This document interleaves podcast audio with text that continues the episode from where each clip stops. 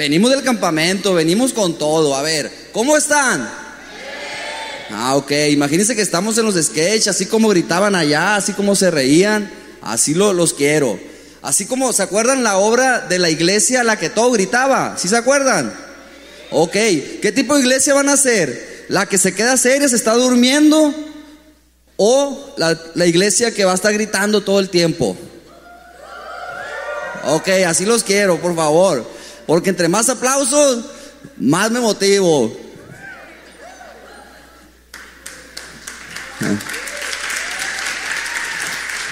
Bueno, primero que nada, quiero dar la bienvenida a todos los que nos siguen en vivo por YouTube y Facebook. Asimismo, los que sintonizan la frecuencia modular 104.5 a través de Vive Radio, donde la radio no se escucha, se vive. También quiero la bienvenida a todos los que están aquí. Otra vez, los voy a saludar en nueva cuenta, nomás para que vean el ánimo que traen los que nos están viendo, los que nos están escuchando. ¿Cómo están? Bien, bien, ya me motivé. Vamos. Bueno, también quiero, quiero dar las gracias al, al pastor por darme la oportunidad de estar aquí, por tenerme la paciencia, la confianza. Muchas gracias. Y como decimos en Chifu Sport, pero aquí en Iglesia Vida, sin tanto rollo, vamos a entrar en la palabra.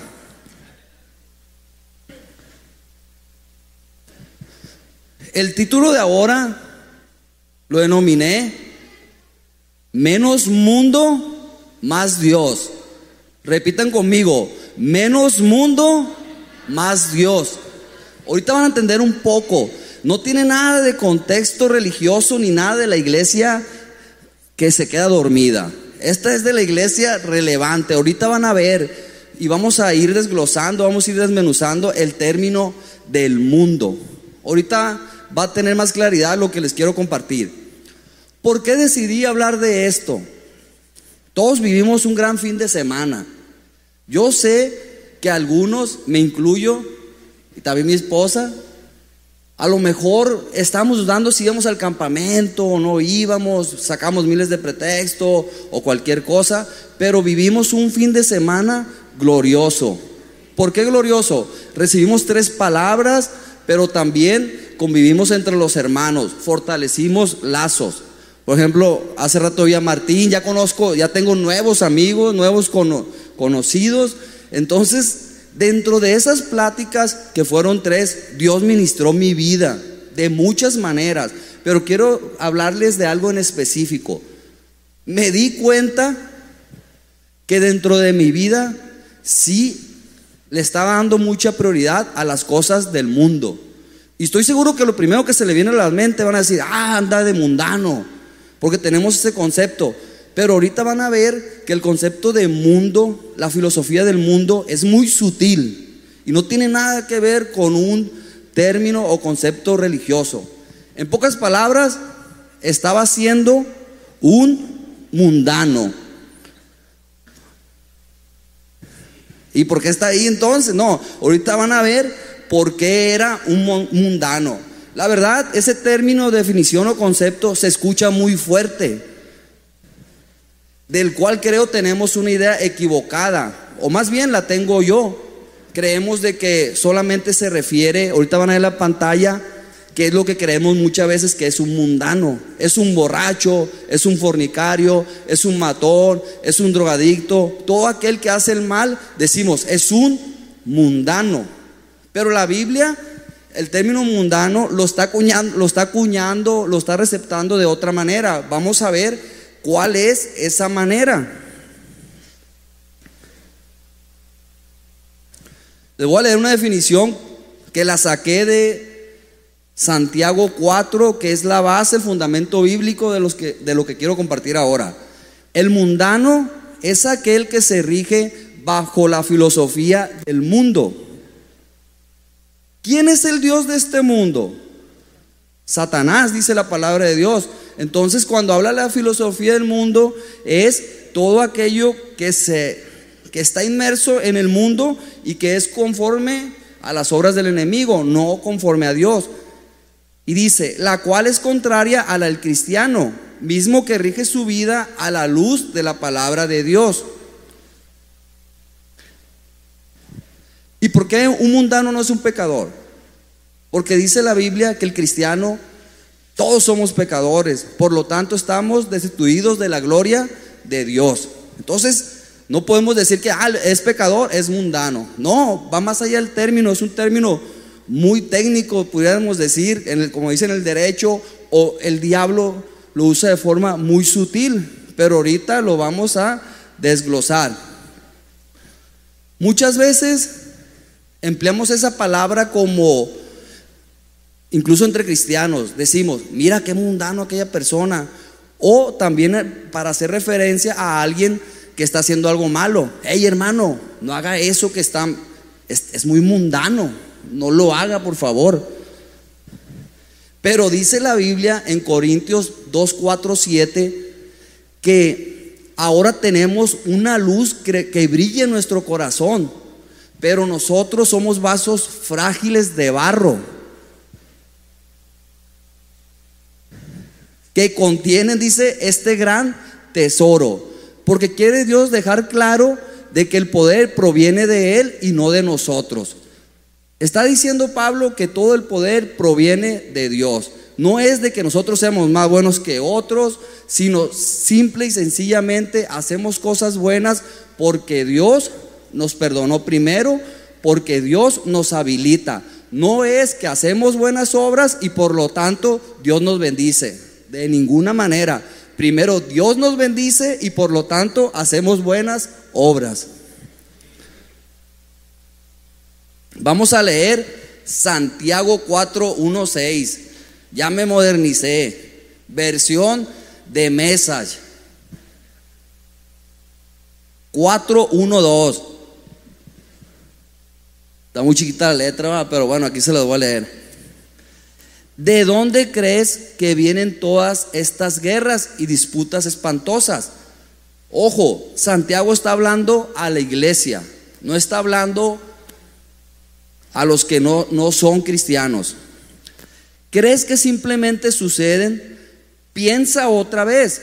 Surgen porque quieren salirse con la suya y luchan por ello en el fondo de ustedes mismos. Codicias lo que no tienes y estás dispuesto a matar para conseguirlo. ¿Alguien de aquí ha matado a alguien?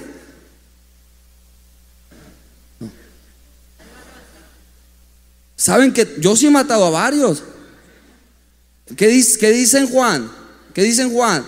Que el que aborrece al hermano lo está matando, pues dice Juan. Entonces, a eso se refiere cuando dice que a veces aborrecemos al hermano con, con el tal hecho de querer lograr eso que queremos por nuestra codicia. Quiere lo que no es suyo y se arriesgará a la violencia para conseguirlo. No se le ocurriría simplemente pedírselo a Dios, ¿verdad? ¿Y por qué no? Porque sabes que estarías pidiendo algo a lo que no tienes derecho. Ustedes son niños mimados, cada uno queriendo su propio camino. Estás engañando a Dios. Si todo lo que quieres es tu propio camino, coqueteando con el mundo cada vez que puedes, termina siendo enemigo de Dios y su camino. La leí una versión más tranquila porque en Reina Valera dice, oh adúlteros, si la han leído, es más fuerte. Dice, ¿y crees que a Dios no le importa? El proverbio dice que es un amante ferozmente celoso y lo que da en amor es mucho mejor que cualquier otra cosa que puedas encontrar. Es de conocimiento común que Dios va en contra del orgulloso obstinado, Dios da gracia al humilde dispuesto. En este pasaje Santiago le está hablando a la iglesia de algunas filosofías que estaban dentro de la, de la propia iglesia y que hacían que se alejara de Dios. ¿Cuáles, ¿Cuáles eran esas? Primera, imagínense, muchas veces no ponemos los ejemplos naturales, en lo espiritual. Pero acuérdense que Jesús lo hacía constantemente, incluso Pablo. Pablo siempre usaba las carreras, Jesús ponía muchos ejemplos de cosas naturales para enseñar cosas espirituales. Les voy a les voy a poner un ejemplo.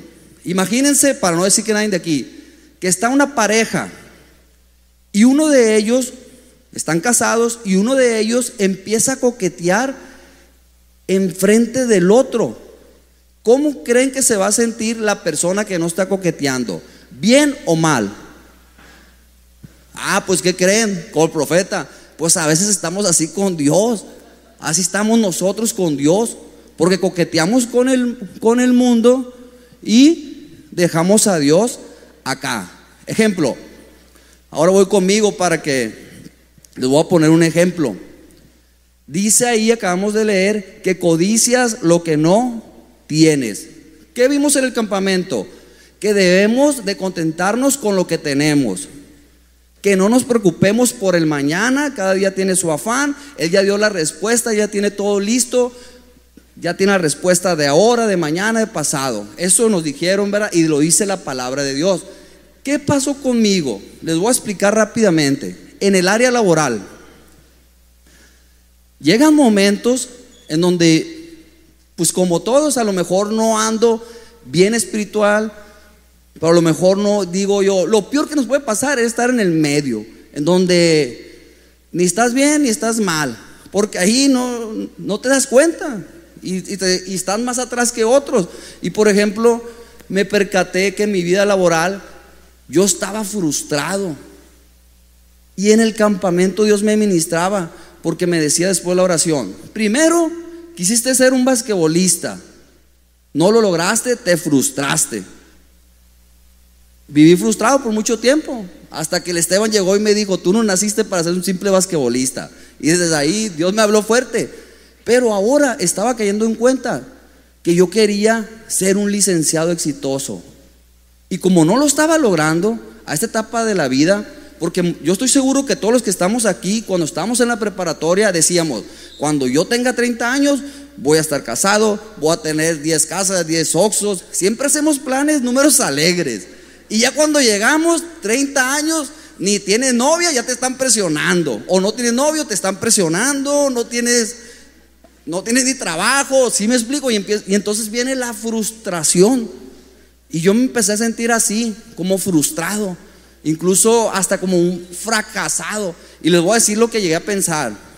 Les estoy abriendo mi corazón, llegué a pensar, fíjense nomás, decía, a ver, no hombre, ¿por qué no? ¿Por qué era tan indisciplinado cuando jugaba básquet? Si hubiera entrenado más, ¿por qué era tan respondón? ¿Por qué no hice esto? ¿Por qué no me fui y le hice caso al otro? Pero Dios me habló bien fuerte. Si yo hubiera estado allá, no hubiera conocido a mi esposa, a lo mejor ni siquiera hubiera conocido de Dios, que es lo más importante, y luego ni hubiera tenido un hijo. Y rápido dije, no, qué bueno que no fui basquetbolista. Pero esos pensamientos se van y vienen otros. ¿Cuáles vinieron ahora? Pues me empecé a sentir como un fracasado. Decía, pues ahora ¿Ahora qué? Y cuando hablaba el pastor Alejandro de que debemos de buscar, aparte de honrar a los demás, a nuestros líderes, que ahorita voy a hablar más adelante de eso, tenemos que buscar ser gente de honra.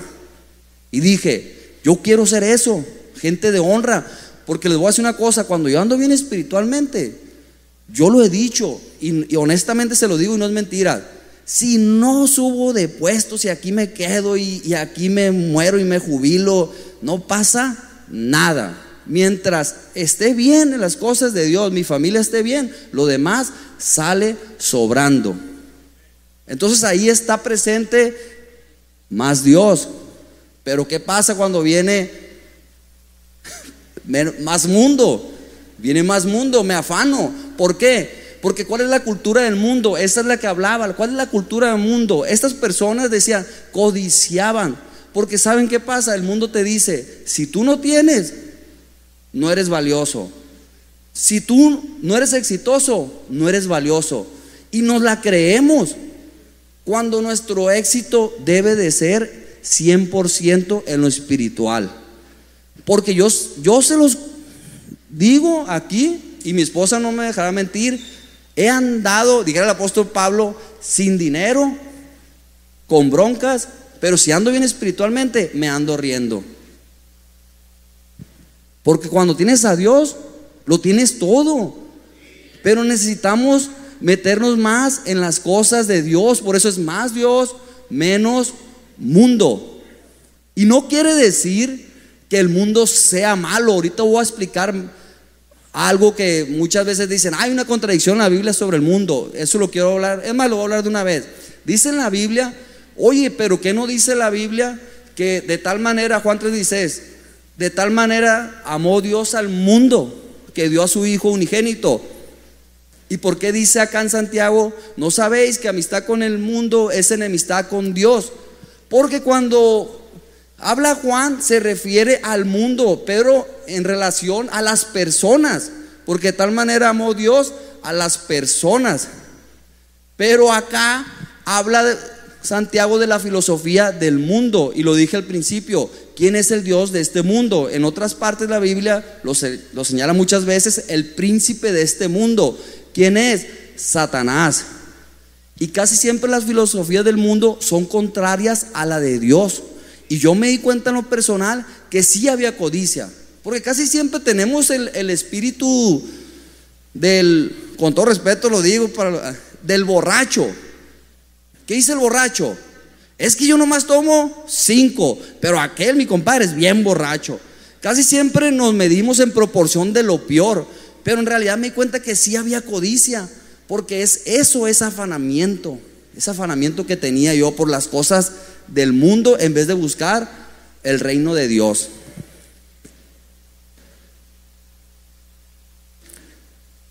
Y miren lo que dice Mateo 6, 32, 34.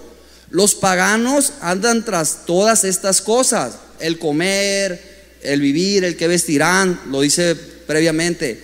Pero el Padre Celestial sabe que ustedes las necesitan.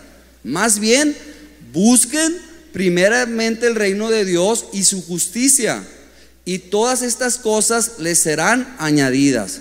Por lo tanto, no se angustien por el mañana, el cual tendrá sus propios afanes. Cada día tiene ya sus problemas.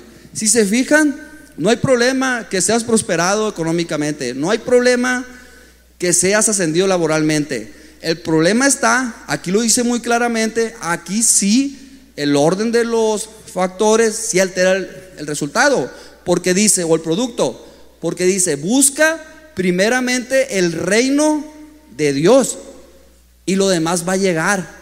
Porque si buscas primeramente lo otro, te vas a alejar de Dios y va a llegar un afanamiento a tu vida y te vas a sentir vacío, así como me estaba sintiendo antes del campamento.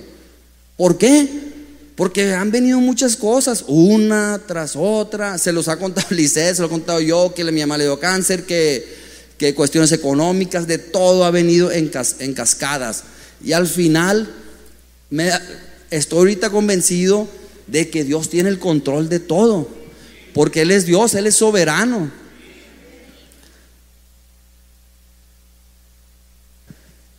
Estar en los caminos de Dios es lo mejor que nos puede pasar es lo mejor. Esto va para los jóvenes.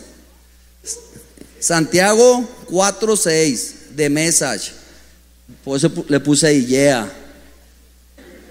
Y lo que da en amor es mucho mejor que cualquier otra cosa que puedas encontrar. Es de conocimiento común que Dios va en contra del orgulloso obstinado Miren lo que dice Romanos 12:2. Por lo tanto, hermanos, tomando en cuenta la misericordia de Dios, les ruego que cada uno de ustedes en adoración espiritual ofrezca su cuerpo como sacrificio vivo, santo y agradable a Dios. No se amolden al mundo actual, sino sean transformados mediante la renovación de su mente.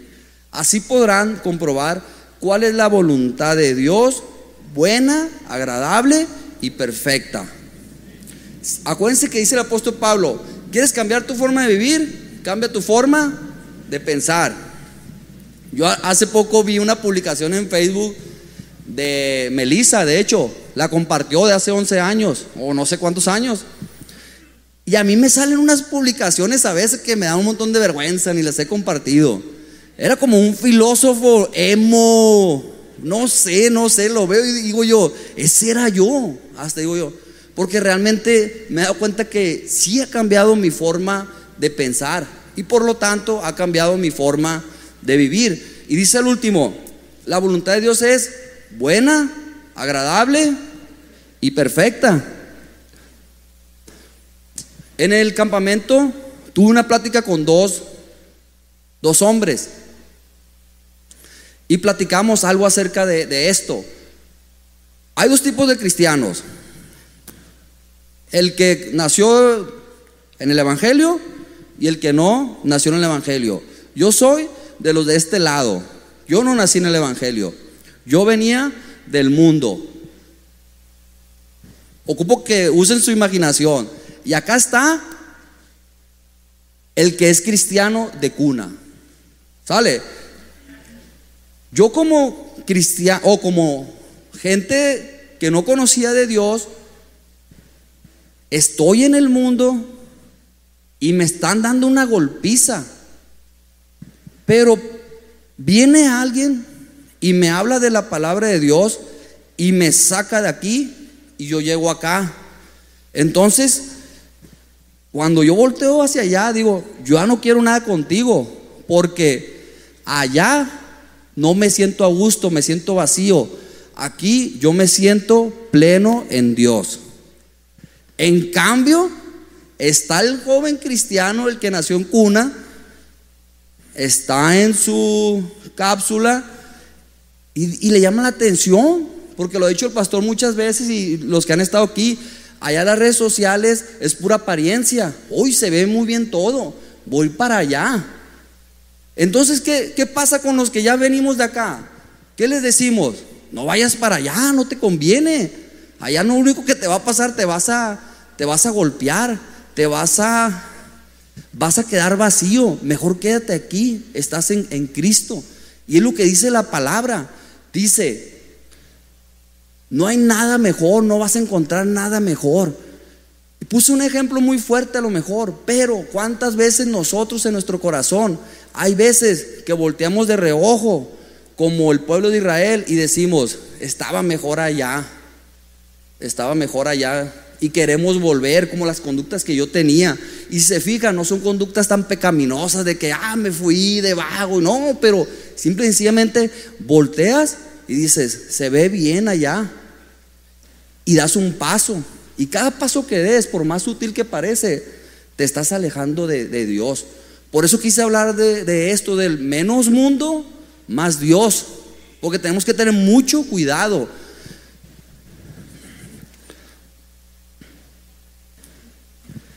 El mundo te invita a decidir por lo que sientes. Es decir, si a ti te gusta, date ese gusto. Obedece a tus deseos. Dice el pastor una vez decía, obedece a tu sed, como el comercial del Seven, ¿se acuerdan? lo del, del 2000 para atrás. Pero dice en la Biblia, pida con fe, no dudando nada, porque el que duda es semejante a la onda del mar, que es arrastrada por el viento y echada de una parte a otra. No piense pues quien tal haga, que recibirá cosa alguna del Señor el hombre de doble ánimo es inconstante en todos sus caminos. Luego dice en Santiago 4, cuando está hablando el hermano, le dice, hey, a los de doble ánimo, purifíquense, le dice. Y aquí dice en el Santiago 1 que los de doble ánimo son inconstantes en todos sus caminos. Yo levante la mano el que sea bien constante. Ya me sentí mejor. Gracias. No, realmente lo está diciendo Pablo, sean constantes, no sean de doble ánimo. Entonces si nosotros seguimos la cultura del mundo, obedece lo que tú quieres, ¿qué va a suceder? Imagínense, yo me he encontrado gente que tiene el doble ánimo bien marcado. No lo juzgo porque yo también lo tengo, pero no tanto. Ahorita lo voy a explicar por qué. Por ejemplo, he visto gente que yo les digo, hey, Bueno, iba a decir a alguien que esté, aquí está, pero no. Está afuera. Llega alguien y dice, y le dices, hey, vamos a orar. Pero hay cuenta que viene de un encuentro. Vamos, hermano. ¿A dónde vamos a orar? Allá. Y llega y hasta las abritas le quiere sacar los chamucos. ¿Sí o no? Bien motivado. Sí, vamos. Llega la otra semana, dos semanas, pues ya se quedó sin dinero, la mujer ya lo regañó, no soy yo, ¿eh? ya lo regañó. Y entonces le dice, hey, vamos a orar. No, es que mm, me siento cansado donde no, no. Y encuentras miles de pretextos. Entonces si nosotros nos basamos bajo la cultura del mundo, pues estamos perdidos. Porque dice, la, dice algo que encontré hace mucho, una frase que nunca me va a olvidar. Nosotros no debemos de vivir bajo emociones sino bajo los principios de la palabra de Dios. Ejemplo, voy a ofrendar. Voy a ofrendar cuando estoy de buenas, pero cuando esté mala no. O tengo que ofrendar porque dice la palabra de Dios que tengo que ofrendar. Voy a ofrendar porque dice la palabra de Dios que tengo que ofrendar. Si la palabra de Dios, me encontré un salmo leyendo, dije yo, ah, canijo, dije, dice David, y léanlo, búsquenlo, está entre Génesis y Apocalipsis. Dice, David que siete veces al día alababa a Dios. Lo dice, siete veces alababa a Dios. Y me quedé yo, wow, siete, siete veces. Entonces debemos dejar de ser de doble ánimo. Pero para que no se sientan tan mal, le voy a decir lo que me pasó a mí. Y se siente bien feo, la verdad. En noviembre de noviembre para acá me pasaron muchas cosas. Seis meses previos estaba yendo al gimnasio a las 5 de la mañana. Leía el tiempo con Dios. Sacaba 10 chamucos diarios. No, no, no. hay cuenta, hacía por en la noche, en la madrugada. No dejarán mentir, a las 3 de la mañana. Luego estaba leyendo libros. Todo, todo muy bien, está teniendo una constancia. Vinieron los golpes, vinieron las zarandeadas y mi ánimo cambió y lo dejé de hacer. ¿Por qué creen que lo dejé de hacer? Porque empecé a vivir bajo emociones y no bajo principios. Y es lo que es lo que tenemos que tener muy en cuenta, por eso la inconstancia de nosotros, porque somos muy emocionales. Hay, hay hermanos en otra iglesia, a veces cuando voy, que pasas, ¿qué onda? ¿Cómo están? Y te abrazan, ¿cómo están? Ah, te quiero mucho. Ah, y te abrazan. A la otra te pasan por un lado y ni te saludan. Y dices, ¿qué este qué le pasó? Doble ánimo. Yo de perdida, por eso decía que yo le sigo el rollo. Yo sí ando de malas o algo de perdida. Ah, sí, no, pues sí. Está canijo, ¿verdad? Sí de perdida, porque yo sé que se siente bien feo que tú llegues con alguien que ahorita te saluda muy bien y a la otra llegas, hey, y se siente bien feo. Yo por eso de perdida le sigo el rollo. Cuando ando, no es de que, ah, este nunca se anda de malas, claro que sí. Abróchense los cinturones y dile que está a tu lado. Esto está fuerte. En el mundo se vive una cultura de deshonra. ¿Estamos de acuerdo? Porque dice la Biblia que no se honran los padres que, que van a estar en los últimos tiempos, padres contra hijos, hijos contra padres, no se honran a las autoridades.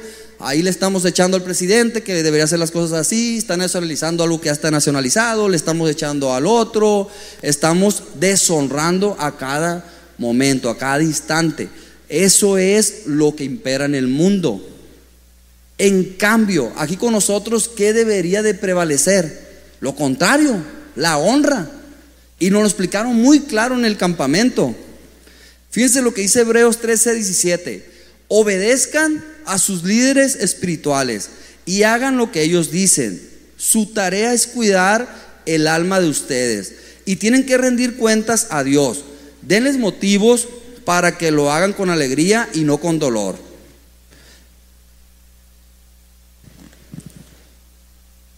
También aquí quiero decir algo muy, muy fuerte y que la gente a veces, pues afortunadamente para unos, desgraciadamente para otros, en Facebook tú puedes decir cualquier cosa. Ya ven ahí el Chifu Sport que, que escribe, pues. Sí, puedes decir algo. El detalle está que la gente se puede confundir. Hay gente que dice, es que la gente idolatra a los pastores. Yo mi relación con Dios. Al pastor lo respeto. Es una verdad a media, sí cierto. No debemos de idolatrar a nadie, porque nadie debe de ocupar el primer lugar que Dios. Y no solamente pueden ser los pastores, los líderes, sino también puede ser tu trabajo, tu esposa y tu hijo. ¿Verdad? Estamos de acuerdo. Es una verdad a media. ¿Por qué a media? Porque sí cierto, no debemos de idolatrar, pero la Biblia dice que sí debemos de honrar. Me encontré un versículo, pero ya se me olvidó la verdad, pero me acuerdo de otro. Dice la Biblia que si no amas al que no ves, no, no digas que amas. Perdón, si no amas al, que ves, no digas que amas al que, al que no ves. ¿Sí me explico?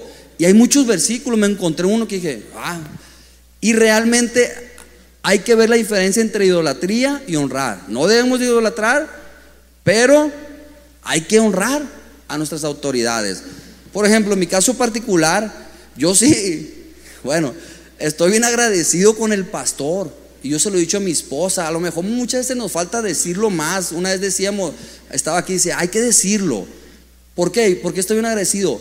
Hace rato lo dije, si el pastor, él no hubiera sido un instrumento de Dios y esta iglesia, yo siguiera ya de poeta en el Facebook, quién sabe qué habrá sido de mi vida. La verdad, Digo yo, Dios transformó mi vida. ¿Y a quién usó? Al pastor. ¿Y a quién más usó? A la iglesia. ¿Con quién tengo que estar agradecido? Con el pastor y con la iglesia. Es algo tan básico que la misma gente del mundo. Por ejemplo, les voy a poner un, les voy a explicar algo rápidamente. Ahorita mi hermano a, a le acaba de regalar un perfume y mi hermano jamás le regala a sus cuñadas. Pero yo le dije a mi esposa, ¿sabes por qué te lo regaló? Porque mi hermano es bien agradecido. Y él vio que tú cuidaste a mi mamá, que tú has ido a las consultas con ella, que tú has estado en todas las radios con ella. Cuando se ha enfermado, tú has estado con ella. Y mi hermano es bien agradecido. ¿Y por qué nosotros no vamos a ser agradecidos? Por ejemplo, mi vida cambió y fue a través de esta iglesia. ¿Dónde está nuestro agradecimiento? Tenemos que ser gente de honra. Por eso no podemos decir que el que no honra al pastor no puede decir que ama a Dios, eso es una mentira. Eso es algo muy, muy básico. También decía el pastor Alejandro que no solamente era agradecer al pastor, que la palabra era líderes en eso. ¿Ustedes se acuerdan? ¿Quién les habló de Dios? Yo digo, a mí me habló mi esposa, por eso la amo tanto. ¿Por qué? Porque ella me acercó a Dios y también por, por, la forma de ser de ella. Ella me habló de la palabra, por eso yo estoy agradecida. Pero no solamente con ella, estoy agradecida con Esteban, que me ha dado muchas palabras, el pastor ya lo dije, Alain, que me contó su testimonio, que me asustó la primera vez. Me acordé porque em, em, empezó a hablar en, italiano y no sé qué. Yo dije, ¿esto qué es? Dije, me, me fui como sorprendido y a la vez asustado pero realmente han edificado mi vida. Hay mucha gente que ha edificado nuestras vidas. Tenemos que ser agradecidos con ellos. Por eso muchas gracias, aprovecho este, este lugar. No hace que me muera mañana y no. Eh. ¿Cómo le hago para mantenerme firme y no estar amoldeándome a la cultura del mundo? ¿Cómo le hago? Vean ahí la pantalla. ¿Cómo le hago? ¿Ya vieron a, a Drake, el cristiano, el poeta? Dice Drake, no al mundo. ¿El mundo cómo está ahí? Incendiándose. Y nosotros queremos ir para el mundo que se está incendiando. Déjenlo allá que se incendie. Pero nosotros tenemos que ir a Dios. Pero ¿cómo podemos hacer? Miren, escribí esta frase. El mundo no nos necesita. Perdón, el mundo nos necesita. Dice, las personas, el mundo nos necesita. Pero nosotros no necesitamos la cultura del mundo. Son dos cosas distintas. Dice Pablo que, como dice David, por lo, que por lo tanto creí, por lo tanto hablé. Es una obligación de nosotros ir a hablar. Da de gracia lo que recibí de gracia. Así como alguien vino contigo y habló del Evangelio y por eso ha cambiado tu forma de vivir, dejaste atrás todo aquello. Por ejemplo, el que está en el mundo, el que no tiene a Dios, cuando viene un problema, pues está vacío. Si alguien le hizo algo, le guarda rencor 100 veces, toda la vida. Yo era bien rencoroso, ahora me hacen algo. Por ejemplo, si César Petri me hizo algo en el campamento, yo ni me acuerdo. Lo que me, lo que me dijo, ya ni me acuerdo. ¿Por qué? Porque ya cambié. Entonces nosotros tenemos a Dios, no se les olvide. Es mejor la vida en Cristo. Entonces, ¿cómo lo vamos a, a vencer? Miren lo que dice rápidamente 2 Corintios 10, 3, 6. El mundo no tiene principios. Es perro come perro por ahí. El mundo no pelea limpio. Pero no vivimos ni peleamos nuestras batallas de esa manera. Nunca lo hemos hecho y nunca lo haremos. Las herramientas de nuestro oficio no son para marketing o manipulación, sino para demoler toda esa cultura masivamente corrupta. Usamos nuestras poderosas herramientas de Dios para aplastar filosofías distorsionadas, derribar barreras erigidas contra la verdad de Dios. Y esto es lo que más me impactó. Dice, encajar cada pensamiento, emoción e impulso sueltos en la estructura de Dios, en la estructura de vida moldeada por Cristo. Está diciendo que todo aquello que está que no está moldeado con estas armas se va a moldear, todos los pensamientos, las emociones se van a sujetar a lo que Cristo quiere. Nuestras herramientas están listas a la mano para despejar el terreno de toda obstrucción y construir vidas de obediencia hacia la madurez. ¿Cuáles son esas armas? Muchos las saben, están en Efesios. Se la voy a dejar tarea. Habla de las armas espirituales. Y dice, me encantó el principio, nunca lo había leído, o más bien no le he puesto atención. Dice, una palabra final, sean fuertes en el Señor y en su gran poder. ¿En quién debemos ser fuertes? En el Señor y en su gran poder. Y ya empieza a explicar de que nuestra lucha no es contra enemigos de carne y huesos, sino contra gobernadores malignos y autoridades del mundo invisible. Y dice, por lo tanto, pónganse todas las piezas de la armadura de Dios para poder resistir al enemigo en el tiempo del mal. Así, después de la batalla, todavía seguirán de pie, firmes. Defiendan su posición poniéndose el cinturón de la verdad y la coraza de la justicia de Dios. Pónganse como calzado la paz que proviene de la buena noticia a fin de estar completamente preparados. Toñito, ¿le pasa? Además de todo eso, levanten el escudo de la fe para detener las flechas encendidas del diablo. Pónganse la salvación como casco y tomen la espada del Espíritu, la cual es la palabra de Dios. El apóstol Pablo dio una enseñanza muy espiritual a través de algo natural. Es un soldado romano de esos tiempos. ¿Cuál, de toda la armadura, ¿qué es lo más poderoso? La palabra de Dios. Lo sabemos. Si nosotros, lo dice en Corintios, queremos no ser tan emocionales y vivir bajo los principios de la palabra de Dios, debemos de usar estas armas. Como decía ahí, están listas. Pero ¿qué va a suceder si no las usas? Pues vas a seguir siendo emocional y vas a seguir tropezándote. Lo digo también para mí. Pero si quieres un cambio en tu vida, si quieres realmente vivir bajo los principios de Dios, ocupas ponerte la armadura de Dios. Y no es fácil. Por, por eso el apóstol Pablo nos dice, manténganse firmes, nos está alentando. Dios de antemano, Él ya sabía que nosotros somos débiles. No crean que lo agarramos sorprendido. Por eso nos dio herramientas. Somos vasos frágiles. En lo personal creo que necesito compañeros que me estén alentando. Ha habido muchas veces, yo agradezco mucho esta iglesia porque a veces he venido derrotado y he recibido una palabra y me recuerda que Dios murió por mí y mis pecados, que es un Dios que pagó por todo. Dice la Biblia que las misericordias de Dios son nuevas cada día. Y son nuevas cada día es porque Dios sabe que las vas a necesitar.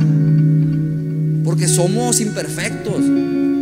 Pero no podemos vivir, como dice el, pastor, lo dijo el pastor Alejandro, que dice en Hebreos que no acompañamos las promesas con fe. Y por lo tanto vamos a estar aquí en la tierra, pues de golpe en golpe. Cuando dice la Biblia que nosotros debemos ir de victoria en victoria. Y les voy a decir algo. Dice la Biblia que siete, veces cae el justo, pero luego se levanta. ¿Por qué se levanta el justo? Porque viene y confía en Dios de nueva cuenta. Por eso yo digo que para mí la iglesia es muy importante. Yo vengo un domingo y recibo una palabra de Dios y aun cuando esté caído, Dios me levanta. Dicen 2 Corintios que a veces somos derribados, pero seguimos firmes, seguimos avanzando. Por eso usted tiene, tenemos que venir tanto miércoles como domingo. ¿Por qué? Porque usted va a tener luchas. No podemos tenernos, no podemos estar encapsulados. No, nosotros vivimos allá donde hay una cultura contraria a la, a la, de Dios. Por eso nosotros debemos ir siempre contra cultura, siempre, en cada momento. Y por eso yo les quería compartir eso, porque yo me estaba dando cuenta que estaba viviendo más bajo la cultura del mundo que bajo los principios de la palabra de Dios. Y si tú estás viviendo así, no te preocupes, como lo dije hace rato, Dios es un Dios de misericordia y Él, Él está aquí. Solamente pídele a Él que te ayude y estoy seguro que tu vida va a cambiar si empiezas, si empiezas a vivir bajo los principios de Dios y no bajo emociones. ¿Qué les parece si nos ponemos de pie?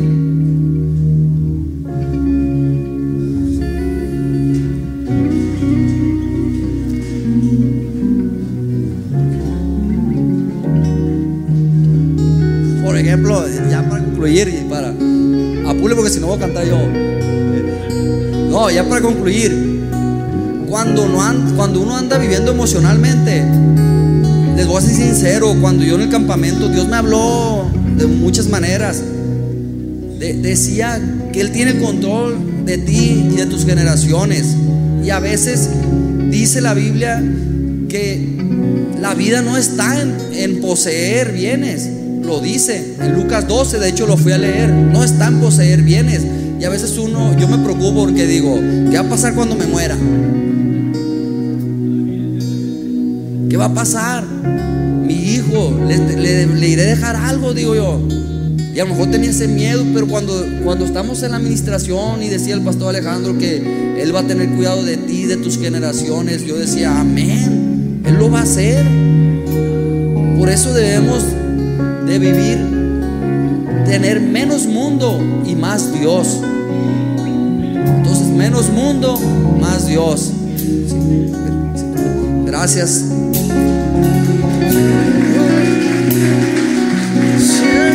Y escritas. o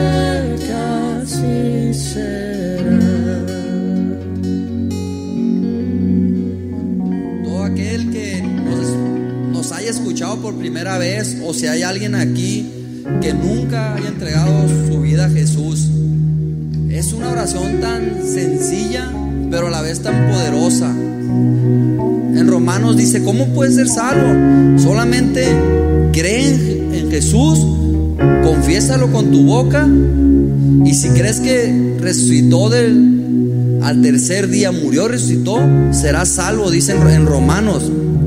Es una oración que yo la hice y tan sencilla, pero cambió, cambió mi vida. ¿Qué les parece si todos nos unimos? Va a aparecer en la pantalla, nos unimos con ellos, con todos aquellos que no lo hayan hecho, los que nos están viendo o aquellos que nos están escuchando. Vamos a iniciar. Acompáñenme, por favor.